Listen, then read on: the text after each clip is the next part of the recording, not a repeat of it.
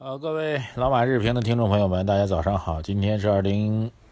一六年的二月一号了啊，一月份已经结束了啊，这日子过得很快啊。二月份还有一周啊，本周还有一一周的交易周就要过年了。嗯，大家伙还上班吗？还有心情上班吗？欢迎大家来参与我们的互动啊。嗯，今天说点啥呢？这个周末本来想找几条大的消息，专门给大家做一专题，后来呢，实在没什么特别。特别值得做专题的事儿啊！但是今儿早上一翻呢，发现这从周末开始呢，好玩的新闻特别多啊。第一条新闻是这个王石，王石在这个一个叫做天山峰会上表示呢，说万科上市后多年来一直是国有股占第一大股东，过去设计是这样，现在是这样，将来也会是这样，所以不欢迎民企成最大股东。哎，之前那个坊间传闻说这个王石跟这个宝能和解了。啊，说双方呢，这个嗯各让一步啊，但是怎么着吧，反正就反正就不掐了啊。这但最后这这个说法就是将来也会是这样，就国有股成为呃最大的股东，而且是公开场合表达的。我觉得如果双方私底下已经达成了某种这种默契或者协议的话，那这表述就有点这个。不仗义，对吧？所以好像看起来这王石跟这个宝能之争啊，宝万之争啊，依然是存在的。这有人啊，就包括任志强先生都在说，你们不能说宝万之争，为什么说宝万之争呢？啊，宝能是股东，万科是管理层，怎么叫宝万之争呢？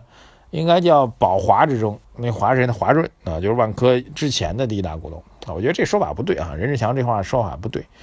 这个我们关心的是这公司的实际控制权啊，宝能如果不是要拿实际控制权，只是做一个财务投资人的话，我觉得万科、王石他们也不会翻毛腔，对不对？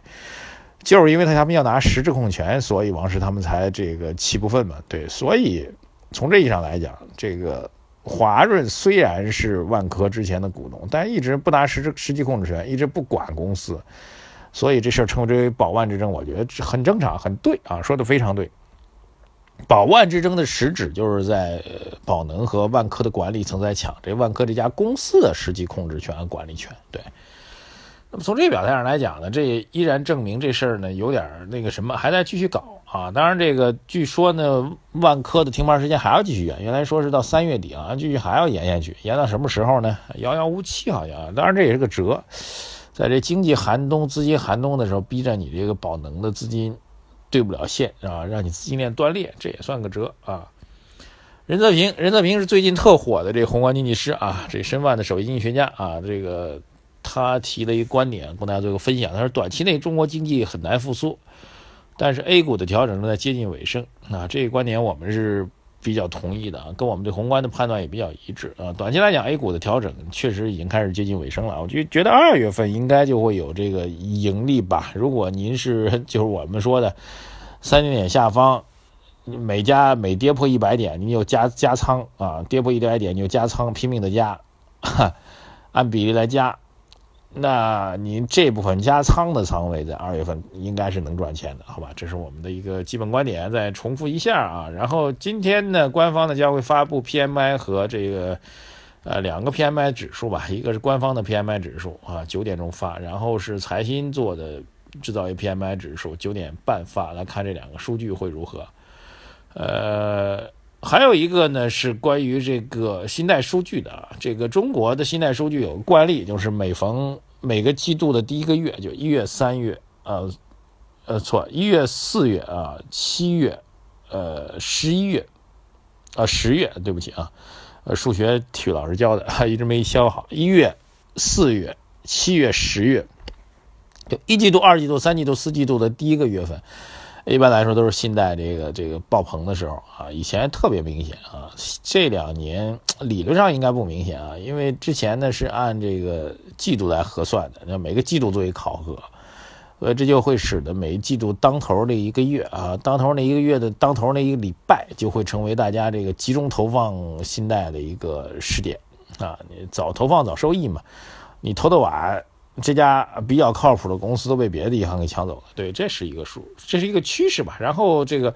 目前有个比较惊人的数据啊，说这个一今年一月份的新增贷款有可能会达到两万亿啊，这个比较猛的一个数据啊。我记得在只有在零八年次贷危机的时候，我们可能呃单月的信贷数据，当时多少来着？也就是两万亿出头吧，我印象啊。但是要查一下啊，两万亿左右，那已经很高很高的一数据，后来就没有到过那么高啊。我印象当中，呃，所以这个今年一月份这信贷特宽。啊，也表明货币政策总体上是特别特别的宽松啊，这个我觉得要值得注意啊。这个数据呢，虽然短期当中呢对股市不会产生直接的影响，它是信贷数据嘛，投放到这个啊生产企业、制造业企业、实体企业当中去的啊，但是长期来讲，这必然是一个非常重要的一件事儿啊，会给我们的这个投资带来一个刺激和帮助的效果。呃，今天特别讲的，想讲，现在已经录了五分多钟了，特别想讲几句关于易租宝的事儿啊。易租宝昨天是新闻联新华社吧，新华社发的官方的这个通稿，易租宝的事儿给扒拉清楚了，非法吸收存款啊，这这是一个定性啊，非法吸收存款是接近四百亿啊，上千人涉案，上千人涉案就是，呃，这个犯罪人员涉嫌犯罪人员有上千人，那么受害人员可能就会更多。呃，然后新华这稿子呢，这个把易租宝这事儿扒的还是比较透彻的啊，因为既然已经从公安查案开始向媒体公布了，那肯定有个大概齐的，最起码整体的这个思路和脉络应该有的。思路跟脉络告诉我们说呢，这纯粹是一个，如果官方报道是属实的啊，那整体的，最终我们这个中国的媒体有个问题，就是老是那个啥，老是。这个未审先未审啊，先报啊，那你不其实作为媒体来说，你不应该去这个这个这个这个这个下定论性的东西啊，毕竟法院还没判啊，这是另外一个问题不说啊，依法治国的问题不说，这个从相关报道来讲呢，这个你公司纯粹如果报道属实的话，这纯公司纯粹是诈骗。啊，他报的那些融资项目，百分之九十五都是假的啊！他看到一家公司，觉得这公司有融资助力，有有融资的需求吧，也别搞那么复杂了啊！这个就传一个假合同，然后用这假合同就出去去募资，啊，居然有很多相关的当事公司就压根儿不知道这事儿，自己就被打着这个易租宝打着自己这旗号就出去传钱去了，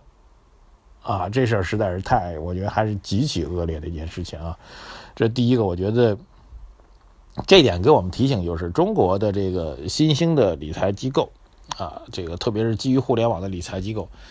不只是风险啊，不只是风所说的风险什么的，就是比如说它预期收益率百分之五啊，然后然后这项目没盈利啊，亏了啊，或者这项目盈利低于百分之五，我觉得这叫风险。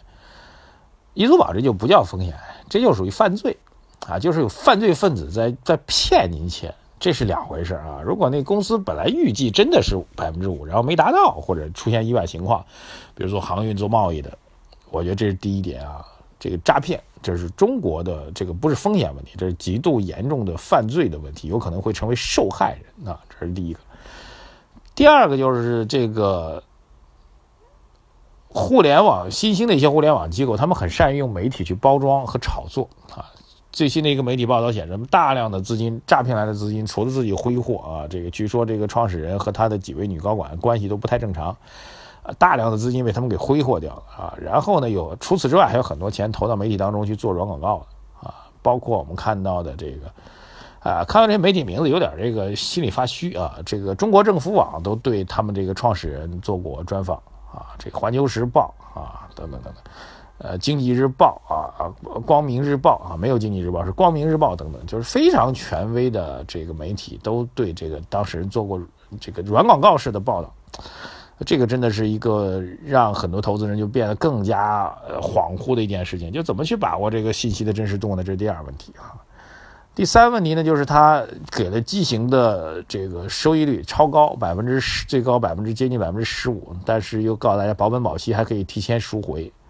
所以您自己也弄一杆秤，您看银行当中，银行当中现在有没有高额收益率呢？有，百分之六以上的也有啊，银行系的。但是要求，比如起购门槛要到至少一百万以上吧，五百万都有。然后要锁定期啊，锁定期至少要大半年到一年的时间，才能给您百分之六的收益率。你就按这个标准来去浮动，您就算是互联网金融公司，他们需要去做营销推广，需要去做促销，也不可能放那么多。这是第三个，我觉得应该是有自己心里面有个理财的标准。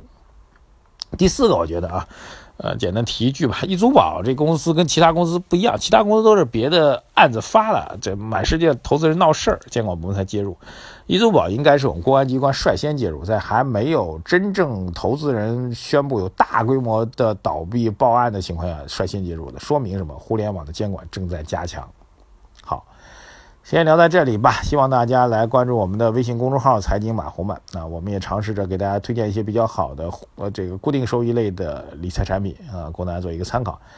春节马上到了，大家还有心思工作吗？欢迎留言给我们“财经马红漫”的微信公众号，后台有很多朋友这个问题，我们下午来跟大家做交流。谢谢大家，再见。